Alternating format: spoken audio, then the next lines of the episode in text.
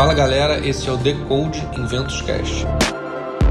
Toda semana eu estou aqui para ajudar você, gestor, gestora, empreendedor, empreendedora, a desbravar o mundo da tecnologia sem aquele techniquez que ninguém entende. São entrevistas com outros empreendedores, empreendedoras, gestores, gestoras, veteranos, gente que me inspira e história da minha experiência criando produtos e montando times de tecnologia. Além, é claro, de sessões de estratégia sobre os temas ligados à inovação e às startups. Bora começar?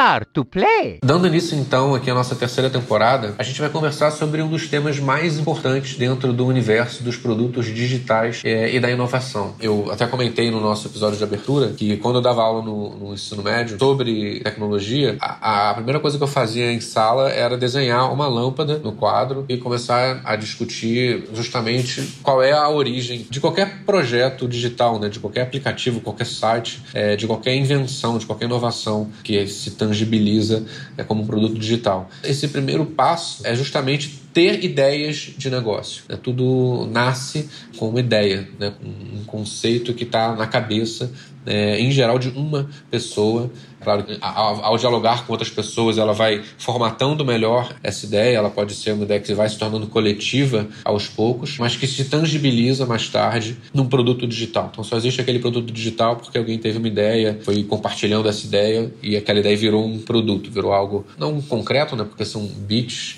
e bytes, é, são sinais elétricos, né, em última instância, mas que transformam o mundo, né, que tem a capacidade de gerar um impacto, aí sim, concreto no mundo. E aí tem um certo mistério sobre esse assunto. Né? Alguns acreditam que você precisa estar, sabe, muito inspirado para ter uma ideia de negócio. É, é quase um, um, artista quando vai criar sua obra. Né? E essa percepção, na minha visão, ela é uma concepção errada. Né? A, a ideação de negócios, ela pode e ela deve ser direcionada de uma forma estruturada, sistemática, matemática, onde você consegue ter um processo que aumentam as chances ou que criam as condições de florescimento de boas ideias e, ao mesmo tempo, ideias que podem ser lapidadas de forma muito rápida por várias pessoas, né? Porque, como eu falei, às vezes é uma pessoa que tem uma ideia, às vezes um pouco vaga, às vezes um pouco falha, e você tem é, mecanismos em que ela pode compartilhar essa ideia de uma determinada forma que outras pessoas que têm até ideias parecidas podem ir lapidando essa ideia para que ela realmente seja uma ideia com potencial de negócio. Né? Os maiores empreendedores e as maiores empreendedoras do, mundo hoje usam essas técnicas porque elas são eficazes no final das contas. Né? O mundo é cada vez menos eureka, tive uma ideia, e cada vez mais vamos pensar sistematicamente para descobrir quais as ideias a gente pode ter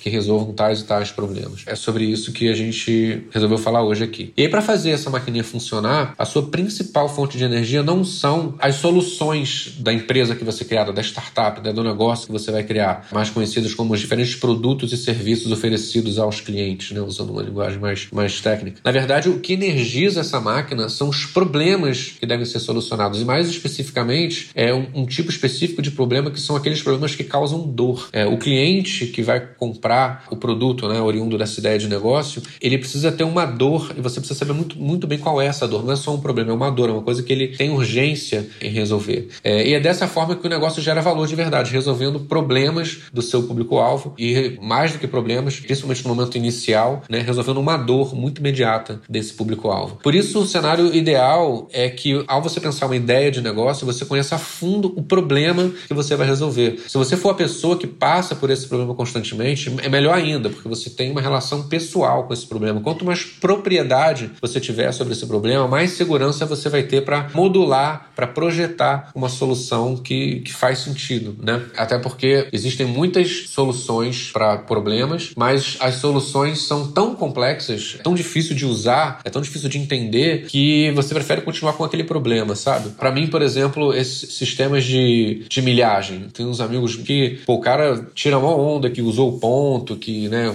conseguiu passagem, conseguiu um monte de coisa com ponto. E sempre que eu vou usar esse negócio de sistema de ponto, para mim é tão complexo entender como é que faz, quando vence, onde é que tá, qual é o login, qual é a senha tenha, sei lá, os sites que cuidam disso, não fazem eu querer resolver esse problema. Então é nesse sentido, né? É, tem várias pessoas que faz sentido. Né? As soluções de milhagem focam nesses clientes, não em clientes é, como eu. E elas entendem muito bem esse cliente. Então é muito importante você entender quem é a pessoa que está sentindo essa dor, para que ao pensar uma solução para essa dor, para esse problema, você não caia nessa de construir soluções que, na verdade, quem sente aquela dor não vai querer usar, sabe? É, e isso desde o primeiro dia da sua jornada. Você tem que conversar com potenciais usuários, potenciais clientes, né?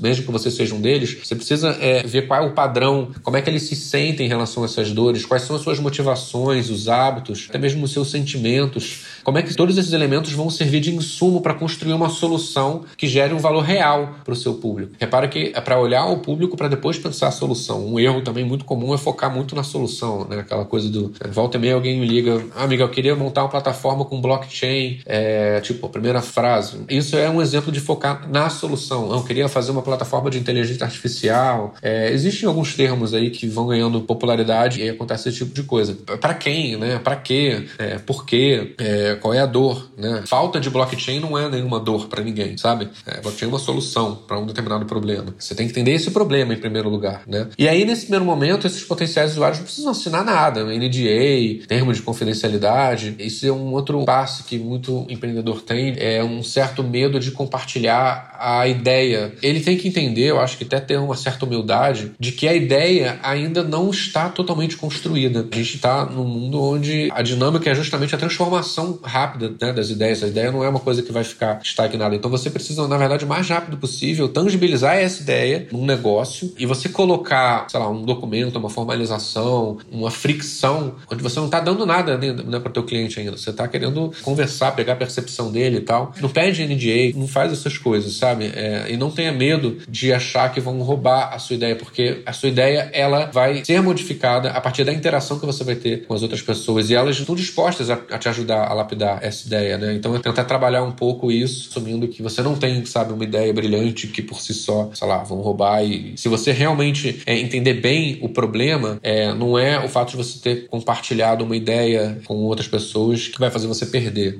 sabe? Pelo contrário, né? a, a, capacidade de fazer isso, fazer as pessoas entenderem a sua ideia, é, fazer as pessoas comprarem a sua ideia, fazer as pessoas quererem ajudar você com a sua ideia, é que é, na verdade, o grande diferencial. Então, esse é um mindset importante. É, a gente vive na economia da colaboração. Né? Quanto mais interações, feedbacks a gente recebe ao longo da jornada, melhor. Um outro elemento que deve estar presente desde o primeiro momento da sua descoberta de ideia de negócio deve ser a real diferença do que é um problema para o que é um sintoma. A gente estava falando de dor, né? Agora há pouco. O Bernardo é aluno, amigo, parceiro aqui da Inventos, já, já parceiro de Founder Institute, parceiro de várias mentorias, programas de inovação. Para mim, um dos, dos grandes referências em product management, é, gestão de produto no Brasil. A gente conversa muito sobre essa diferença, né? Para ele, os sintomas são aspectos do problema, sabe? São dores de diferentes naturezas relacionadas a um problema central. Você pode até criar analgésicos para determinados sintomas, mas se alguém chegar e montar uma solução uma cura para o pro problema raiz, aí você está lascado, né? É, agora que a gente já entendeu a importância dos problemas para a ideação de negócio, vale adicionar mais um elemento super importante para esse nosso papo, que é a venda.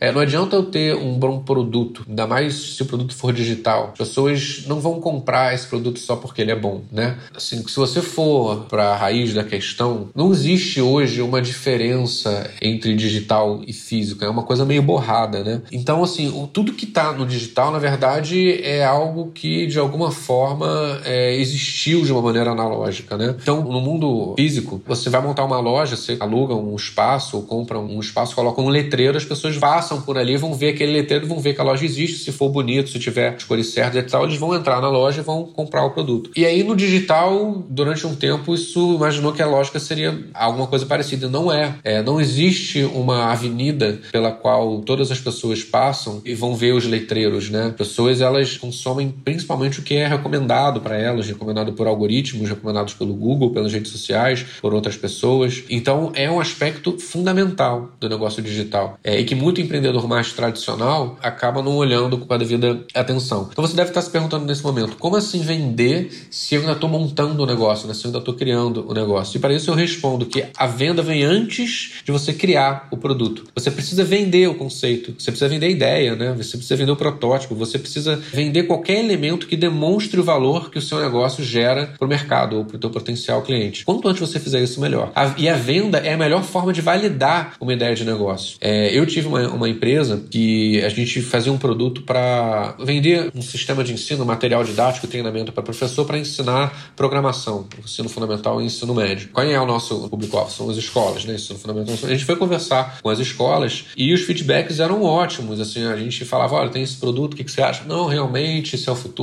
todo mundo precisa aprender isso, os alunos vão se divertir, vão criar, blá blá blá. Todo mundo achava ótima a ideia. Então, bom, pensamos, pô, produto validado, vamos botar um dinheiro para construir o produto e depois é só vir aqui, né? Eles vão comprar imediatamente, o que eles falaram que não conversa. E aí fizemos isso. E não foi o que aconteceu. Quando a gente chegou lá para vender, na hora de passar o cartão, de assinar o cheque, de fazer a TED, é, enfim, né? na hora de pagar, não veja bem, a gente tem outras prioridades, né? Na verdade, tinham outras, tinham dores, né? O que eu estava vendendo não era uma dor, eu só percebi isso tarde. Então, o, o que aconteceu foi que é, eu não validei o produto porque eu não consegui vender ele, né? Você, você valida quando você, quando alguém transfere o dinheiro para sua conta para consumir o produto ou serviço que você vai oferecer. E aí a ideia de MVP é você fazer o produto mais simples possível para que isso aconteça, para você ter o mais rápido possível o primeiro cliente. Isso é uma validação completa. E quanto antes você conseguir fazer, melhor. E de, de preferência, se você for fazendo enquanto você constrói o produto, melhor ainda. E existem técnicas para isso. A venda é a materialização de como um cliente converte um valor em compra. E é por isso que a gente tem falado demais sobre esse tema no meu LinkedIn, aqui no podcast também. Eu, a gente né, conversou com o Theo Orozco, que é o fundador da Isaac Sales, é uma das maiores empresas de pré-vendas do Brasil e estão se internacionalizando agora. O Denner Lippert da EV4, uma empresa de tecnologia para vendas. Então, esse aspecto, né, o produto, né, a construção do produto, entendendo a dor, integrada com as vendas, eu acho que são os dois elementos é, chave que você não pode deixar de dar atenção. Chegando perto do fim do nosso papo de hoje, vale comentar algumas dicas finais, tá? Converse com outros founders, né, outros fundadores, outras fundadoras de empresas, de startups, de negócios digitais que atuem no mesmo segmento que você. É, como já falamos, eles não querem roubar a sua ideia. Eles já estão ocupados tocando a ideia deles. Tá? É claro que você não vai abrir teu balanço financeiro, sei lá, é, né, os detalhes miúdos do teu negócio para alguém que pode, no final das contas, ser teu concorrente. Não? O cliente que contrata ele não contrata você porque contratou ele. Mas você precisa aprender a ter essas interações e extrair bons frutos delas. Você precisa conversar com outras pessoas do teu mercado, entender, fazer benchmark do que eles estão fazendo. Não é só o teu cliente, né? Conversar com outros fundadores, até de áreas adjacentes, né? É algo muito valioso. Tanto quanto você, os outros fundadores, eles estão atrás de problemas para serem resolvidos pelos seus negócios. Então, por isso, tenta ter diferentes perspectivas sobre essas dores. É, ter diferentes perspectivas sobre essas dores é super valioso para você e para eles. É, além de que você vai criando uma comunidade né, de outros negócios em torno do seu negócio, ou se insere em comunidades de negócios, como é tudo digital, no, no limite, no limite, o seu negócio pode estar integrado, né? A plataforma digital que tangibiliza o seu negócio pode estar integrada com a plataforma digital de, sei lá, um founder, né? De uma outra startup que você conversou no início da sua ideia. Então você já vai criando esse relacionamento desde o começo. Não tenta encontrar ideias de negócio por pesquisas do tipo top tendências para